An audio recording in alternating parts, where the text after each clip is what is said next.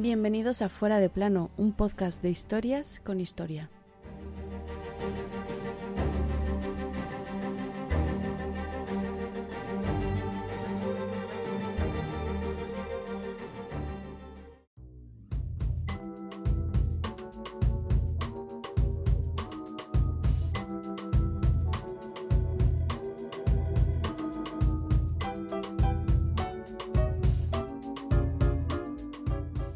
Muero como reina, pero hubiese preferido morir como la esposa de Culpeper. Esto se supone que lo dijo nuestra protagonista de hoy, pero no es cierto. Es solo una leyenda. No hay ningún testigo de aquello. Además, ella no murió ya como reina. Ella es Catherine Howard, la quinta esposa de nuestro viejo conocido Enrique VIII, la segunda que perdía la cabeza, literalmente, por casarse con quien no debía, y lo hizo aquel 13 de febrero de 1542.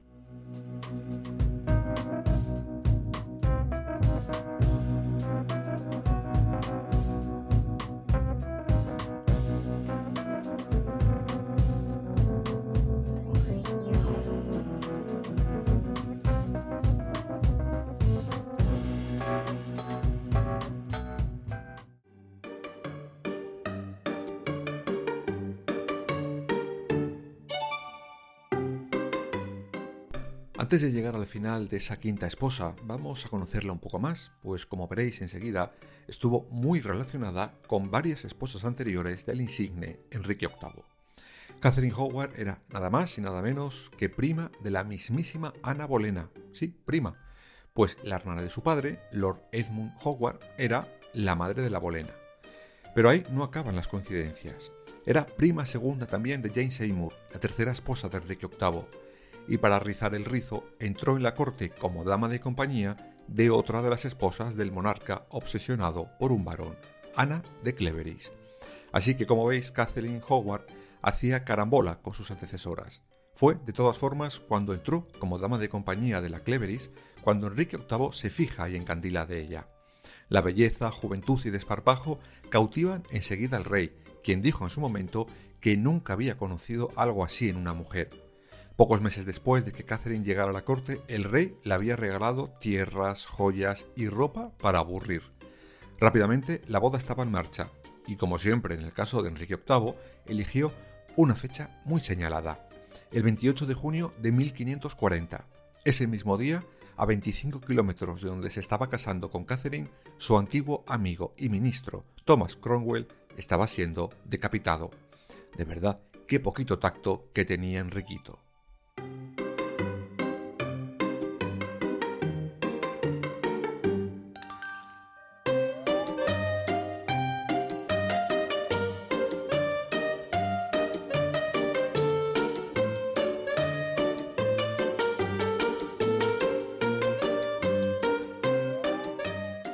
Pues bien, ya les tenemos casados, ella con 18 años y él con unos poquitos más y cuatro bodas y algún funeral a sus espaldas. La nueva reina era muy consciente de dónde se había metido y del poder que tenía dentro de la corte. Tanto es así que escoge como lema, en versión francesa, no otra voluntad que la suya. Ea, con dos bemoles. Catherine jugó bien sus cartas. Tuvo una relación cordial con la esposa a la que sucedía y que milagrosamente seguía viva, Ana de Cleveris. Recordemos, ya lo contamos en su capítulo propio, que seguía viva, digamos que por poco agraciada a los ojos, claro está, de Enrique VIII. Catherine también intentó acercarse a María Tudor, la hija de su marido con la primera esposa, Catalina de Aragón. Sin embargo, esta no le hacía ni pizca de gracia tener ningún tipo de relación con la nueva esposa de su padre. Pensaría, bueno, para que le va a durar y nada, ni me molesto en llevarme bien.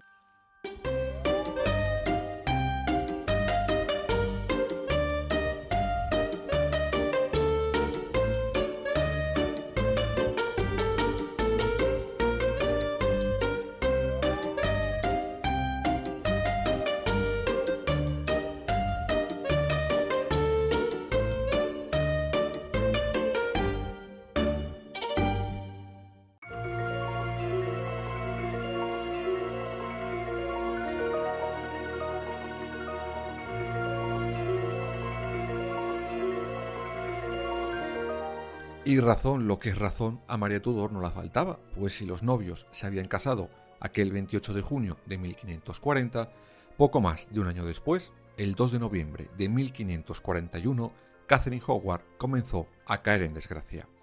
Resulta que los reyes habían regresado de una larga gira por el norte de Inglaterra, cuando el arzobispo de Canterbury, amigo del rey, en nombre de otros tantos nobles, tuvo el bonito detalle de largarle al rey algunos de los más oscuros secretos de la nueva reina. Eso sí, valiente, lo que se dice valiente, el arzobispo de Canterbury no fue, pues no se atrevió a decírselo a la cara al monarca. Se lo entregó por escrito. A ver, razón para eso no le faltaba, pues siendo como era Enrique VIII, si le pilla en ese momento, quizás se le carga por chivato y se queda tan a gusto.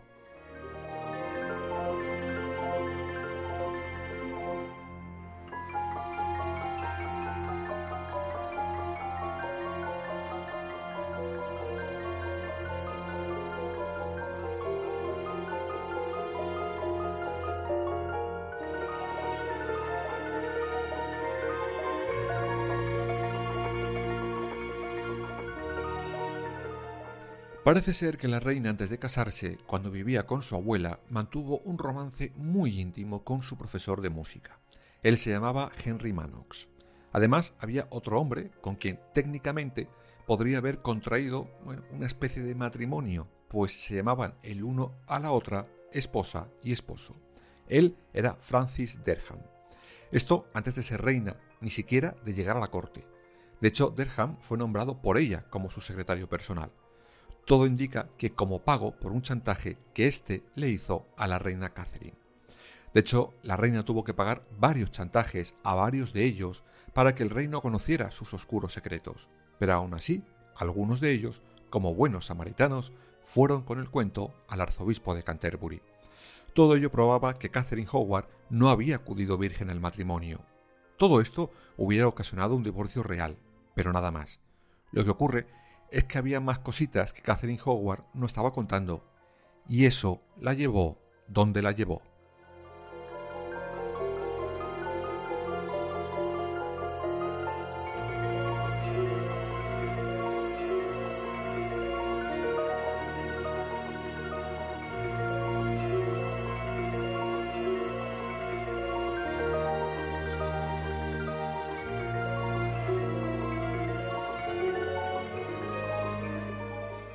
El tal Derham no solo confiesa sus devaneos sexuales con Catherine antes de ser reina, sino que acusa a la Howard de mantener un idilio, ya con la corona puesta, con un tal Thomas Culpeper, uno de los caballeros del rey. Estos encuentros eran secretos, evidentemente, y estuvieron organizados por su dama de honor, Lady Rochford, que a su vez era la viuda del hermano de Ana Bolena. Catherine Howard tuvo su destino marcado cuando encuentran una carta dirigida a Culpeper, en ella decía lo siguiente, abro comillas, mi corazón muere al pensar que no puedo estar siempre en tu compañía, tuya hasta el final de mis días. Ay, Catalina, Catalina, que te han pillado con el carrito del helado.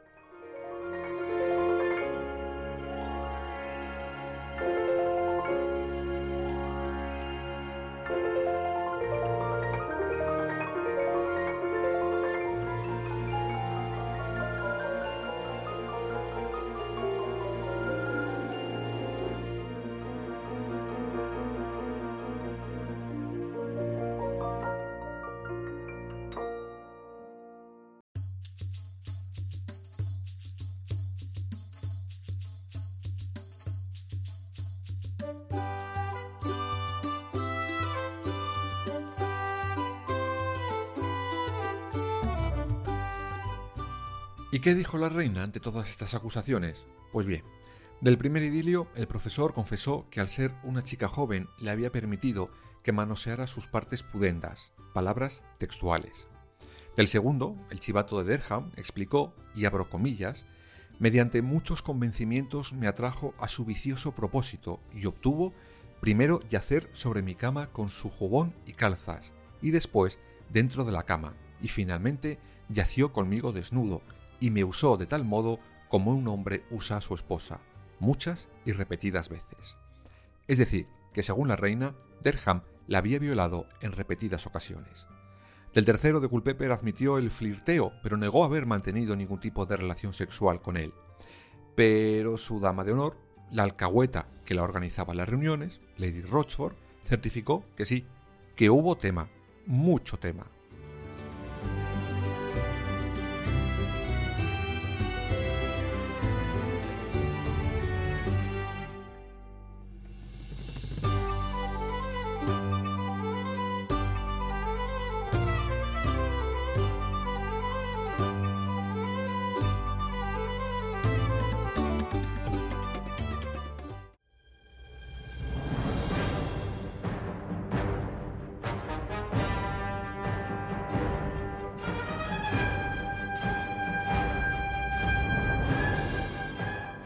El rey dicen que quedó completamente destrozado, no se lo podía creer.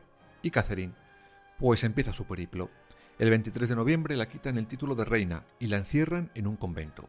Catherine desde aquel día no volvió a ver a su esposo nunca más. Pero ojo, que los demás implicados también tuvieron lo suyo, incluso los chivatos.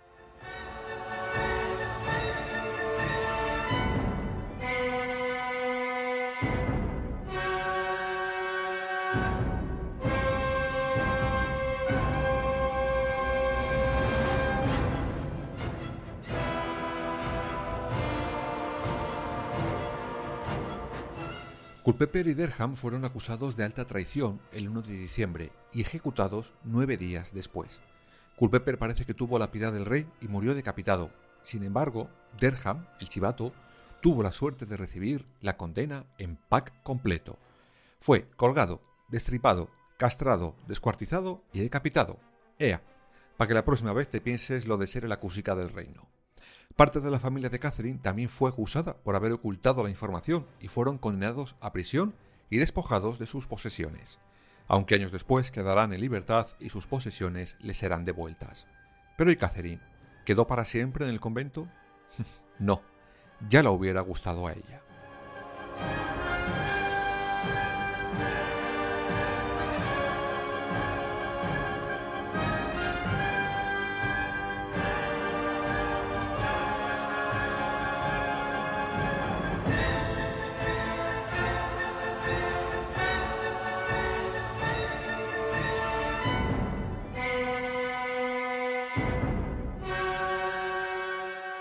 La situación de la ex reina quedó en un limbo, pero los británicos enseguida se sacaron de la manga una ley para terminar con ella.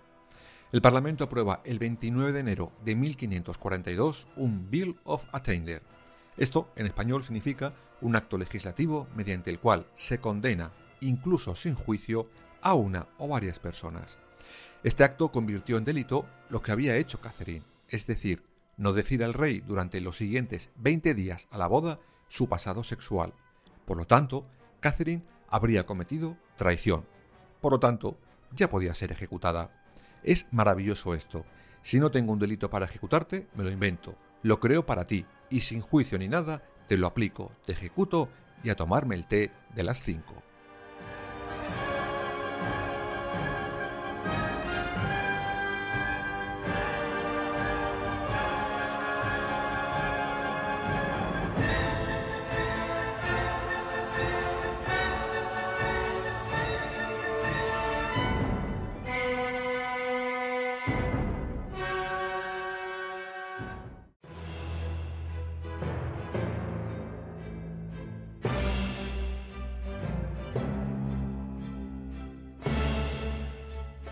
El 10 de febrero, miembros del Consejo van en busca de la ex reina. Dicen que entró en pánico.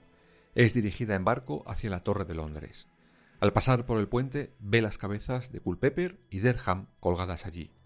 Por cierto, allí estuvieron hasta 1546. Como souvenir, debe de ser.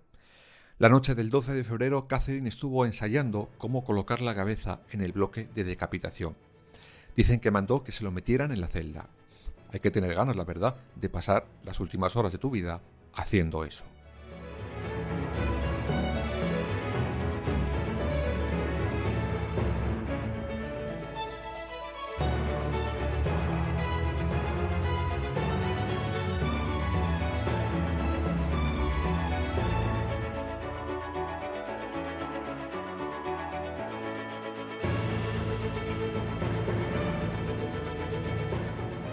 El 13 de febrero, por la mañana, es dirigida al cadalso.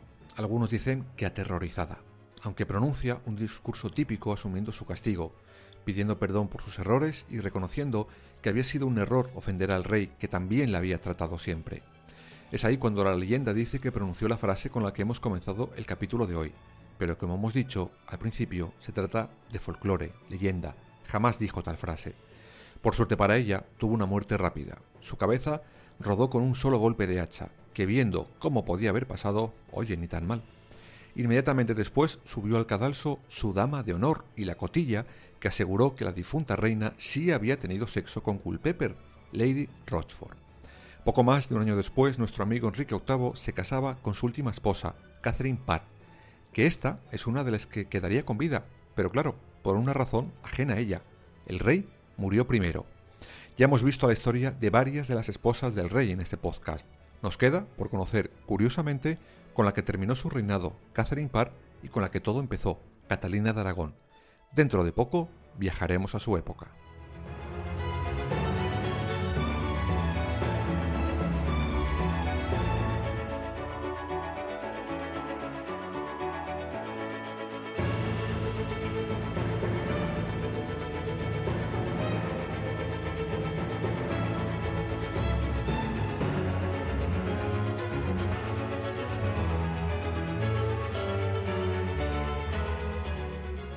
Esta fue la vida de una mujer que, al igual que su prima Ana Bolena, no se ajustó a las reglas ni de la época ni de las de su esposo, el rey. Quizás por eso ambas fueron las dos esposas de Enrique VIII que acabaron sin cabeza. Al final de la vida de Catherine Howard, como también le pasó a su antecesora, la Bolena, las dos personas que las acusaron acabaron corriendo la misma suerte. Y es que como ya hemos visto más de una vez en nuestras historias con historia, el karma siempre hace de las suyas.